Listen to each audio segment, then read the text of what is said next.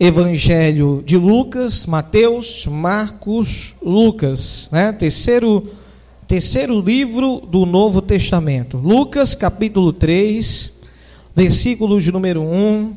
Se você puder se achegar alguém que não esteja com Bíblia e quiser compartilhar a sua Bíblia com ele para que possa acompanhar, é uma benção, tá bom? Louvado seja Deus.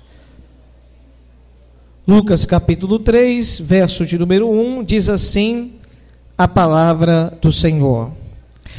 E no ano 15 do império de Tibério César, sendo Pôncio Pilatos presidente ou prefeito da Judéia, e Herodes o tetrarca da Galileia, e seu irmão Filipe, tetrarca da Itureia e da província de Traconites, e Lisânia, tetrarca de Abilene, sendo Anás e Caifás sumos sacerdotes, veio no deserto a palavra de Deus a João, filho de Zacarias, e percorreu toda a terra ao redor do Jordão, pregando o batismo de arrependimento para o perdão de pecados, segundo o que está escrito no livro das profecias do profeta Isaías, que diz: Voz do que clama no deserto,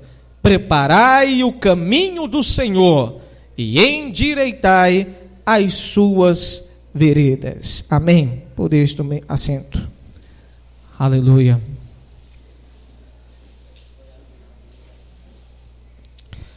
Uma das coisas que eu acho mais interessante quando a gente lê a Bíblia é que quem não acredita na Bíblia diz assim, pastor, uma das coisas que não me faz acreditar na Bíblia é porque o pessoal fala muito de Bíblia, mas não vive a Bíblia.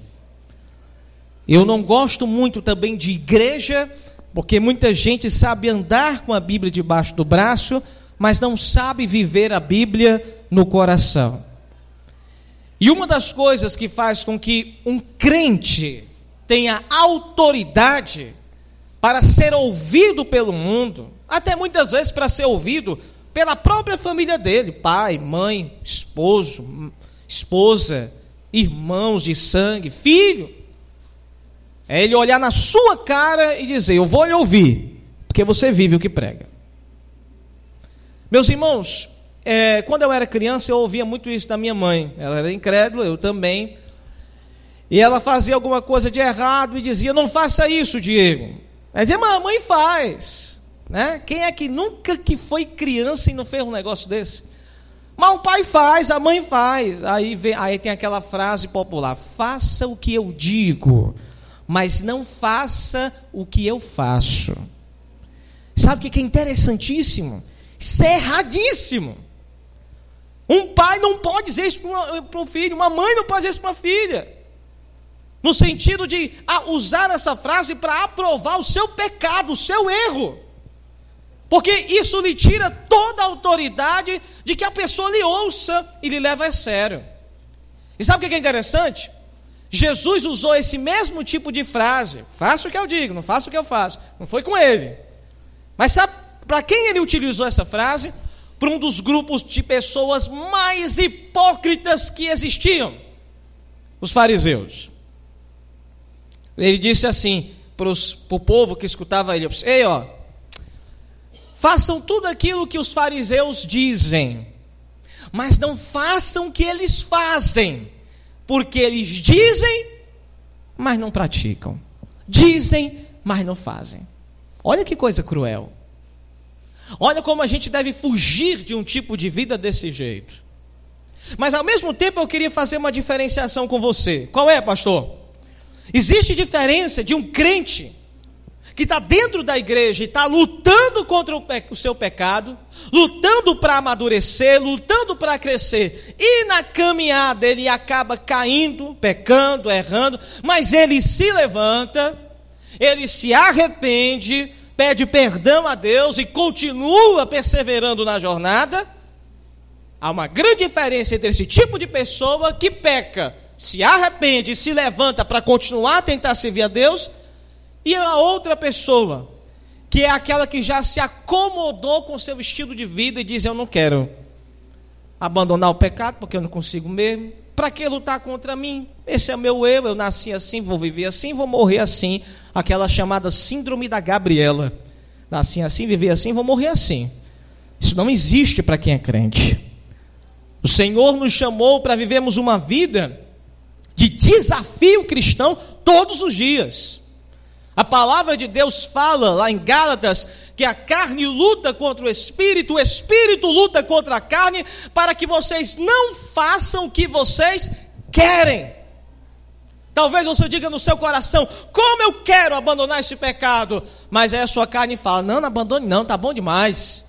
E aí o Espírito fala em você, mas abandone para poder servir a Deus. E fica aquela luta, você no meio, o Espírito Santo, a sua carne do outro lado, e você querendo obedecer a Deus, e naquela travada batalha que você está travando, a Bíblia fala, para que porventura, isso quer dizer que você tem chance de no final das contas decidir se o que vai prevalecer na sua vida é o seu eu, o seu pecado, a sua carne, ou se o que vai prevalecer e vencer a sua vida é a vontade do Espírito Santo de Deus. Você decide. Não é o diabo que decide. Nem Deus decide. Porque Deus ele nos dá as armas necessárias. Deus ele lhe abre as portas da graça, mas é você que tem que ir lá e tomar a atitude necessária.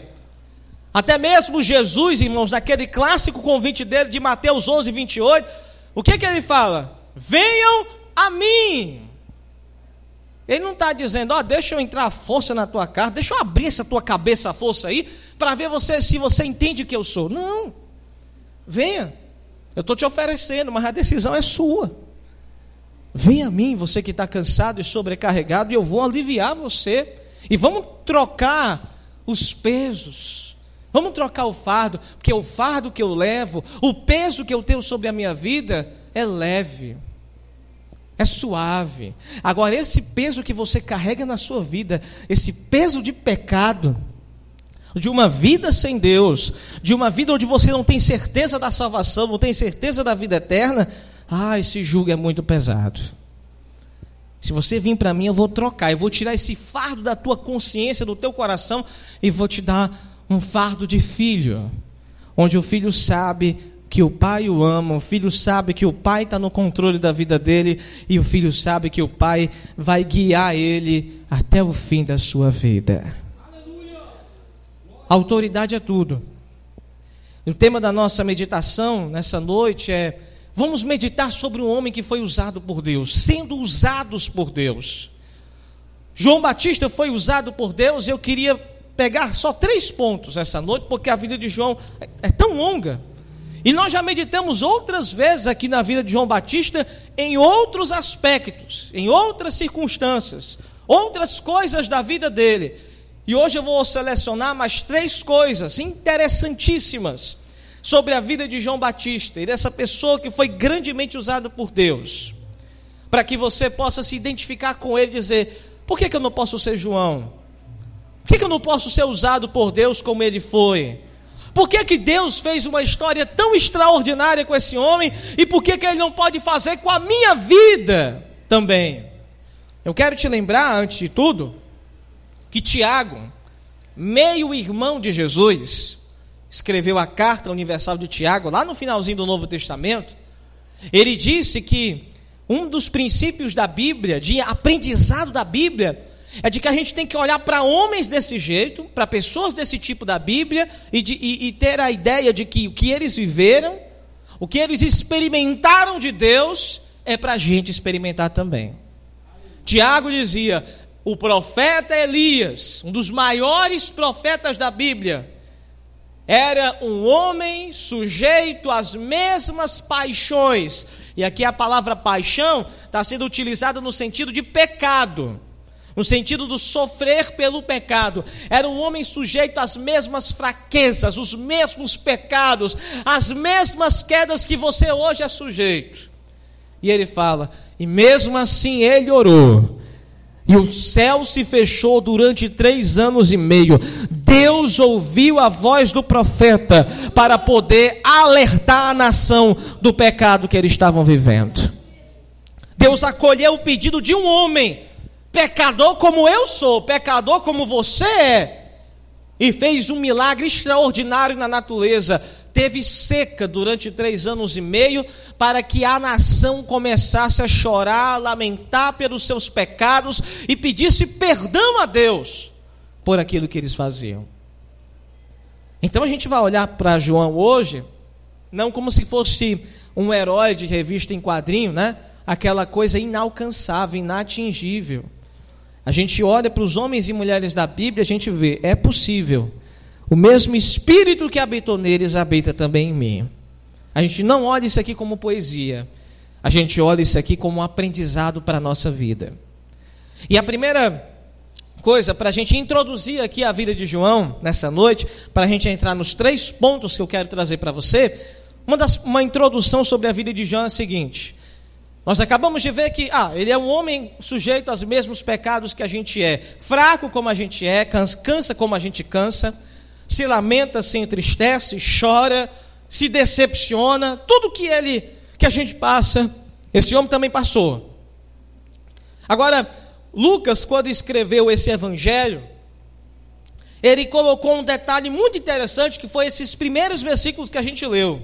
No ano 15 do imperador Tibério César, Pôncio Pilatos era prefeito da Judéia. Você vai vendo aqui, Lucas ele enumera uma série de governadores de várias cidades daquela região onde João Batista morava. Ele começou do imperador do mundo, que era Tibério César, o imperador de Roma, até chegar nos governadores locais, onde ficavam mais próximos ali ao local onde João Batista viveu, como servo de Deus, onde ele pregou a palavra. Aí eu lhe pergunto: que importância tem isso aqui? Que importância eu, eu tenho para a minha vida espiritual saber os políticos que viveram na época de João Batista? O que, que se importa? Qual é a parte prática disso tudo? E a parte prática, para a gente introduzir o assunto aqui, é de que Lucas, quando escreveu sobre esse homem, ele colocou os dados dos políticos que viveram, ele quis provar uma coisa. Ele quis provar que João também não viveu numa época de conto de fada. João não viveu numa época de ilusões, de faz de conta. João viveu numa época bem real, de violência, de guerra, de sofrimento, de traições, de países se erguendo e países sendo destruídos pela guerra. Ele viveu um período onde homens tiranos, ditadores, opressores viveram. Lucas quer dizer com isso que João Batista existiu de verdade e ele existiu numa época bem cruel. Diferente de outros livros religiosos ao redor do mundo, de outras religiões, você não, muitas vezes não sabe sobre aquela, região, daquela religião, onde é que aquela pessoa viveu, qual era o país que ela estava, é uma coisa muito mitológica. Bíblia não. A Bíblia, a palavra de Deus, ela mostra onde as pessoas viveram, em qual época, em qual ano. Isso aqui é real. Isso aqui é dado de jornal, é dado de história. Então, eu olho para a gente, eu olho para a igreja, eu pergunto: nós aqui, se alguém fosse escrever um livro sobre você, dizer como é que foi a sua vida de crente nesse mundo, estava voltando hoje ali do, da reunião do Fonte de Água Viva, e o Diácono Marcílio falando qual é o legado que a gente vai deixar. Estava perguntando sobre o legado. Qual é a herança? Qual é a lembrança que nós, cada um de nós aqui, vamos deixar na vida para que os outros lembrem de nós. O que, que você vai fazer da sua vida? Como é que os outros vão lembrar de você depois que você morrer? Então, isso é história. Uma coisa é certa: se alguém escrevesse alguma coisa sobre você hoje, ele ia falar: olha, ele, ela, viveu numa época onde o Brasil esteve em crise, onde o Brasil quase entrou numa guerra civil, viveu na época onde as facções de droga, de crime organizado começaram a crescer e ganhar força. Aquele irmão e aquela irmã viveram numa época onde os, os, os atentados terroristas cresceram absurdamente. História. Você não está deslocado desse mundo. Tudo aquilo que está acontecendo agora no mundo, de alguma forma, influencia a sua vida, para mais ou para menos, mas influencia. Agora as facções que estão se levantando e organizando para tentar dominar o Ceará, eu não sei se vocês sabem, mas o Comando Vermelho e o PCC conseguiram eleger muitos vereadores em várias cidades aqui do nosso estado. Você acha que a nossa vida vai ser a mesma a partir do ano que vem? Você acha que as coisas vão andar da mesma forma? Vocês acham que a sociedade vai ficar em mais paz, em mais calma, mais tranquila, sabendo que o crime está se tornando super organizado, e já é organizado, está ficando super organizado? Você acha que a sua vida vai ficar em calma sabendo que a presidência da República está fazendo uma série de medidas que estão atrapalhando a vida de muita gente? Tanto o governo anterior como esse não se importam muito com a população. Meus amados irmãos, vivemos uma época que é real. Você tem os seus problemas em casa, mas tem um mundo aí fora se destruindo. Uma sociedade inteira se acabando. Lucas está lembrando você, João Batista estava pregando na Judéia, mas o imperador Tibério César, o opressor, matava muita gente. Pôncio Pilatos era conhecido também pela violência dele, mandou matar centenas de pessoas. E aí ele vai falando e vai enumerando. Essa era a vida, essa era a época desse João. A época que ele viveu não era fácil. A época que a gente está vivendo também não é. Mas como é que alguém pode ser usado por Deus numa época assim? Por que, que Deus usou?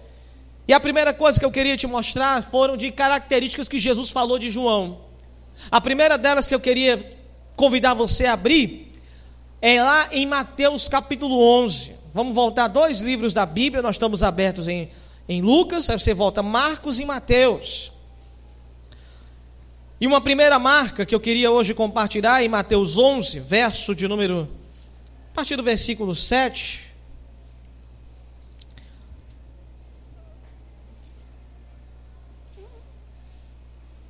Louvado seja Deus. Mateus 11, 7, a Bíblia diz assim, falando sobre a primeira marca deste homem que foi usado por Deus. E partindo eles, começou Jesus a dizer às multidões a respeito de João: O que vocês foram ver no deserto? Uma cana agitada pelo vento? Sim, o que, que vocês foram ver? Um homem ricamente vestido? Ora, os que trajam, se vestem de maneira rica, estão lá nos palácios dos reis. Verso 9. Mas então o que, é que vocês foram ver? Um profeta? Sim, vos digo eu, e muito mais do que um profeta. Aleluia! A primeira marca que Jesus esclarece de João é que ele era um profeta. E que e ele mostra o que ele era e o que ele não era. Vamos falar pelo que ele não era, tá? Para começar, ele fala o que, que João não era. Ele não era uma cana agitada pelo vento e ele nem era um homem soberbo por causa da riqueza que ele possuía. Ele não era um homem de luxo. Então, se Jesus fala o que João Batista não era, ele está recriminando e dizendo que a gente também não pode ser isso. Pastor, que expressão isso quer dizer? Uma cana agitada pelo vento. Olha que coisa interessante. Pedro, o nome de Pedro só é Pedro porque Jesus deu esse nome para ele. Porque o nome dele não era Pedro. Antes de Pedro se encontrar com Jesus, ele tinha um outro nome. Qual era o nome dele? Simão. E a palavra Simão quer dizer cana. Cana é essa, pastor? Aquela planta, cana que no caso aqui dos judeus era um outro tipo de planta, que essas, essas canas eram esses troncos bem fininhos, que crescem junto à beira dos rios. E essa planta chamada cana, ela como ficava muito próximo a um terreno úmido, a raiz dessa cana ela não era muito profunda. Ela era bem fácil de alguém chegar perto dela assim, pegar no tronco e arrancar da terra. Uma outra coisa é que à medida, não importasse se o vento ia para o norte, ou ia para o sul, para o leste ou para o oeste, a cana sempre se inclinava de acordo com a direção do vento. Jesus, quando teve um encontro com Simão, ele fala: Teu nome é Simão, mas a partir de agora você vai se chamar Pedro. E Pedro quer dizer pequena pedra. Pastor, por que, que dessa transformação? Porque a cana para o judeu era um símbolo de alguém que não era firme nos seus propósitos. Era alguém que se dobrava diante das circunstâncias. Era alguém que se inclinava ou perdia diante das batalhas da vida. Era alguém que não estava decidido o que é que queria fazer, que rumo queria tomar. Pedro, antes de se encontrar com Jesus, era Simão, ele estava lá como pescador, mas ele não sabia muito bem o que ele queria da vida dele. Mas uma vez que a pessoa tem um encontro com Cristo, ela deixa de ser Simão, a cana agitada pelo vento, para se tornar uma pedra firmada na rocha, que é o Senhor Jesus. Então existe uma transformação de caráter. Todo mundo que se encontra com Jesus precisa passar por uma transformação de caráter. A transformação era tão profunda que por isso que Jesus mudava o nome das pessoas. Por isso que Paulo, que antes se tornava, o nome era Saulo, se tornou Paulo. Saulo, grande, exaltado.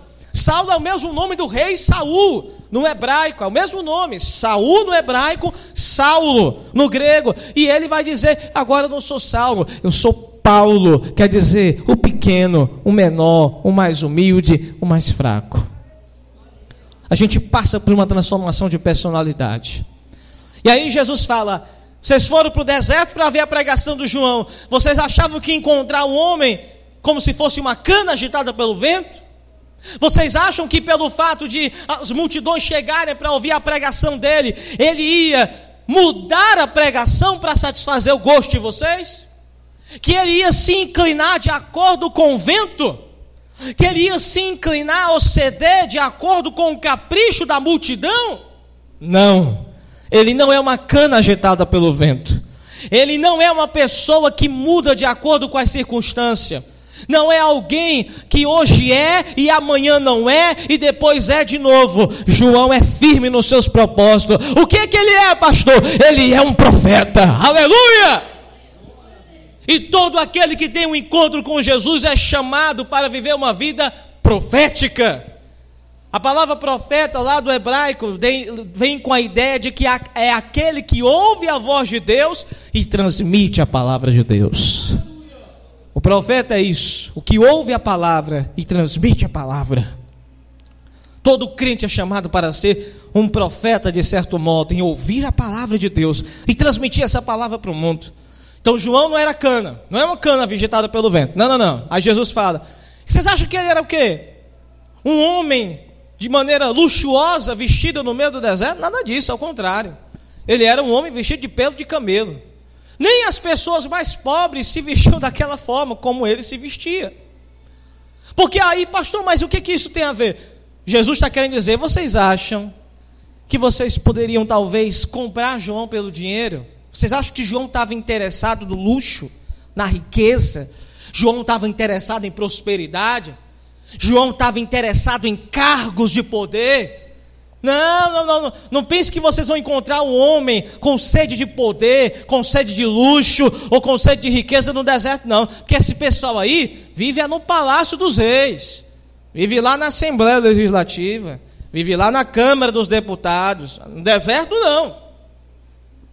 Porque ele não é um homem que tem sede de luxo, poder, riqueza ou fama. O que, que ele é, Jesus? Ele é um profeta. Ele só quer pregar a palavra. Aleluia. E Jesus então faz com que a primeira marca seja essa. João Batista é um homem que teve um encontro com Deus. Então ele sabe o propósito de Deus para a vida dele. Ele não muda com as circunstâncias. E ele não está atrás de luxo, de adulação, de orgulho, de soberba. Ele está atrás de fazer a vontade de Deus. Por isso, essa é a primeira marca de alguém que é usado por Deus. Firme nos seus propósitos. Não é cana, é um profeta. Não é um homem luxuoso, é um profeta. Todos nós devemos ser assim. Segunda marca que eu queria te convidar a ver está lá em João. Você está em Mateus, Mateus, Marcos, Lucas, João. Capítulo de número 1 ainda. Se eu não estiver aqui me equivocando, deixa eu só ver aqui. Pronto. João capítulo 1, versículo 6 ao 9. Aleluia. Diz assim, João 1, 6 ao 9. Houve um homem enviado de Deus cujo nome era João. Esse veio para testemunho, ou para testemunhar, para que ele pudesse testificar da luz, para que todos acreditassem por meio dele. Verso 8: Não era ele a luz, mas para que testificasse da luz. Ali estava a luz verdadeira que ilumina todo homem que vem ao mundo. Sabe que a segunda marca de João era que João era centrado em um propósito. Qual era? Era de fazer que tudo na vida dele, todo o brilho que havia na vida dele, porque Jesus em outra passagem vai dizer que João era uma lâmpada que ardia e iluminava. Preste atenção nisso. O propósito de João era fazer que todo o brilho que havia na vida dele apontasse para a maior luz de todas, que é o Senhor Jesus. Ele não era a luz, ele veio para dar testemunho da luz. Ele veio para pregar que a luz verdadeira do mundo já estava chegando. Ele quer apontar para a luz. Isso tem muito a ver com questão de ego. Tem muito a ver com questão de orgulho. Como assim, pastor? João Batista era um homem que não tinha nada nele que pudesse chamar a atenção do povo, a não ser o poder de Deus sobre a vida dele. Você já imaginou como é que um homem que não estava vestido de seda nem de linho, né, pensando há dois mil anos atrás, um homem vestido de pelo de camelo, uma roupa grosseira, feia, talvez até fedorenta, homem que vivia no deserto, então o cara não tinha dinheiro para comprar gel, não tinha dinheiro para comprar shampoo, você acha que o cabelo desse homem estava bem arrumadinho e penteado como o seu? Imagina talvez a aparência de João, cabelo todo todo todo, ninhado. Não tinha presto-barba, né? até porque o judeu nem tirava barba, ele tirava. Quem tirava barba era egípcio, romano, mas ele não tirava barba, barbudo, cabelo todo bagunçado, eninhado, com uma roupa suja, feia, fedorenta, e pregando perto de um rio. E para completar a situação, ele não estava numa praça central, onde as pessoas estão passando o tempo todo para poder ver o que ele falava. Ele estava lá no meio de uma região deserta, onde o sol é escaldante, onde não tem nem mal sombra para poder o pessoal se acolher. Ou seja, se alguém nesse estilo, com essa aparência, vai para um local deserto, as chances de uma multidão se juntar em torno dele era nenhuma. Você não concorda comigo? Hoje a gente está se a gente quer fazer algo para as pessoas verem, a gente vai no local onde tem mais movimento. Mas olha onde é que para João, João foi, foi para o deserto. Era para ele ter ido para a praça central de Jerusalém. O homem vai para o deserto. A chance de sucesso dele era nula. E mesmo assim a Bíblia diz que quando ele começou a pregar no deserto, alguém passou, ouviu a pregação do homem. Mas rapaz, o homem é de Deus. É estranho, mas é de Deus. Aí chamou a família, que a família chamou outra família, chamou outro conhecido, vizinho, e diz a Bíblia que havia multidões ao redor de João no deserto para ouvir ele pregar. Isso prova que o poder que estava em João não era um dom natural dele, não é porque ele já nasceu com oratória, aquela coisa toda. Era Deus agindo na vida dele. Aleluia! A gente não precisa confiar nos talentos naturais que a gente tem, não. O que a gente tem que confiar é no poder de Deus sobre a nossa vida. Ah, pastor, mas talvez falta isso, falta isso outro. Se a gente tivesse isso, talvez melhoraria. Mas nunca esqueçamos que no final de tudo, a última palavra é a de Deus. Se vai ter gente ou não, se vai ter pregação ou não, é Deus quem vai decidir. Aleluia! É Deus, não é a gente. Está lá então João com as multidões. Veja, a partir desse momento ele poderia cair no pecado do orgulho. Dizer assim: olha aí, olha quem eu sou. No meio do deserto, multidões para me ouvir. Ele poderia ser tentado. E olhe lá se talvez ele não tenha sido tentado pelo diabo em algum momento da vida dele, dizendo que todo o sucesso daquele povo em touro indo, indo ouvir ele, talvez fosse por causa dele que ele falava bem, ou ele falava com autoridade, Ou ele falava a verdade e não passava na mão de ninguém? A mão na cabeça de ninguém? Sei. Ele pode ter sido tentado. Mas uma coisa ele fez, foi concentrar toda a vida dele para apontar: ei, eu não sou o filho de Deus, eu vim apresentar o filho de Deus para vocês. Alguém chegou e disse: Mas João, tu não é o Messias? Não. Rapaz, mas tem, tem certeza? Não, não sou eu, não. Eu vim para falar dele. O Cordeiro de Deus está vindo e vai tirar o pecado desse mundo. Aleluia! Então, toda a vida dele girou em torno de uma coisa: apresentar Jesus. Tanto é que quando Jesus apresentou-se e as pessoas começaram a abandonar as pregações de João para agora ouvirem as pregações de Jesus, alguém enciumado por João disse assim: João, os teus discípulos agora estão parando de te ouvir, o povo agora mal está vindo para o culto que tu está fazendo agora aqui no Rio. João, que tá, tu está perdendo ouvido, João, tu não vai fazer nada não? Ei, eu não sou o noivo, falando-se de Jesus, eu sou um amigo dele. E quem ouve a voz do noivo é a noiva. A noiva que ele está falando aqui é a igreja, é o povo de Deus. Quem tem o noivo é a noiva, aleluia. De maneira que eu sou apenas o amigo do noivo, e como agora estou escutando eu a voz do noivo, isso muito me alegra, aleluia. Isso quer João está nos ensinando uma coisa: de que ele era testemunha da luz, ele não tem luz própria.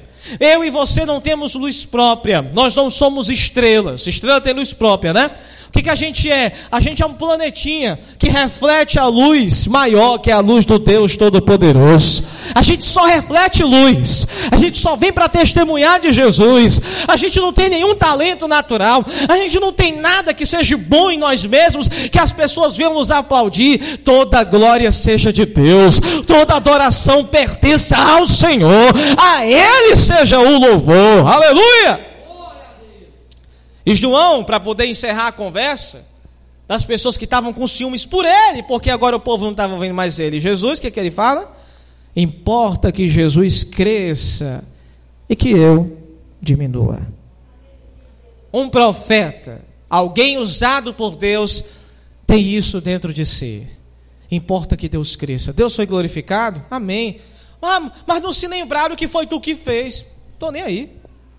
Ah, mas não estão se lembrando que foi tu que foi atrás disso, disso outro, e que aquilo tudo aconteceu porque foi você quem mais trabalhou. Não importa, Deus foi glorificado, importa que Jesus cresça e que eu diminua. Eu não estou aqui para aparecer, eu estou aqui para fazer Jesus aparecer na vida dos homens. Esquece disso não. Esquece disso não, porque a gente é tentado constantemente a pensar que a gente tem luz própria, quando a Bíblia fala que a gente veio para testemunhar da luz verdadeira. E para a gente encerrar, a terceira passagem, aqui ainda no Evangelho de João, no versículo 22 e 23, ele vai responder uma outra pergunta, né? Diz aqui, João capítulo 1, agora verso 22 e 23. Disseram-lhe, pois, quem você é? Para que demos resposta para aqueles que nos enviaram. O que você fala de si mesmo? Aí, verso 23. Disse então João: Eu, eu sou a voz do que clama no deserto. Endireitai o caminho do Senhor, como disse o profeta Isaías. Se a gente acabou de dizer que João não era luz, ele não tem brilho próprio, ele só aponta para a verdadeira luz, existe uma outra coisa que marca a vida de João. Ele não era uma voz que deveria ser ouvida pela sua importância. Ele só é um eco. Como assim, pastor? João não era uma voz de si mesmo, ele era apenas um eco. Pastor, o que é eco? Você já viu o que é eco? Eco acontece aqui às vezes dentro da igreja, ou então em locais mais amplos, fechados. Você fala e depois a sua voz retorna de volta. Isso é eco. É uma repetição de uma voz original. O eco é a repetição de uma voz original. João estava mais para um eco de uma outra voz do que ele mesmo ser a voz original. Explica melhor, pastor. João aqui está dizendo que ele não era o Salvador, ele não era o Messias, ele não era escolhido, ele era apenas uma voz que clamava no deserto. Mas o que ele estava clamando não era dele mesmo. Ele estava repetindo uma mensagem já que já tinha sido proclamada 700 anos antes pelo profeta Isaías. Esse versículo que João acabou de falar, eu sou a voz do que clama no deserto, preparai o caminho do Senhor, é Isaías que falou. Ele está repetindo o que Isaías disse. Então perceba como João, ele é revestido de humildade. Alguém que é usado por Deus, ou que queira ser usado por Deus, precisa se revestir de humildade para entender que até aquilo que você prega, o que você fala, o que você transmite, não é sabedoria da sua cabeça. A voz com que você proclama a graça de Deus para outros não é fruto porque o teu cérebro é melhor do que o outro, ah, porque você é mais desarnado para aprender do que o outro, ou porque você fez faculdade e o outro não fez faculdade, o outro tem estudo e esse não tem. Não é não. Todo mundo aqui, todo crente que está aqui nessa noite, só está com um objetivo: é apenas repetir, ou seja, ecoar a voz original da palavra de Deus. Aleluia! Alguém pode chegar para você e dizer assim: Poxa vida, irmão, irmã, como você sabe? Eu nunca tinha pensado num negócio desse. Rapaz, mas você tem, você tem uns conselhos tão sábios para a minha vida, eu me admiro. Aí a pessoa precisa é, fazer o quê, né? Eu, eu já estou muito vivido, eu já passei por tanta coisa nessa vida, eu já aprendi tanta coisa e tal. Mas um dia você aprende também. Tem gente que é assim, né? Tem gente que gosta de se, de, de se passar, porque já passou por cada presepada na vida e acha que por isso, ah, tem muita coisa para ensinar. Você sabe por que, que a Bíblia permitiu que houvessem pastores novos, numa época onde um homem só era considerado homem feito com 50 anos de idade. Timóteo, por exemplo, pastor da Bíblia, ele foi ordenado na faixa aproximadamente de 20 anos para cima, Tito também.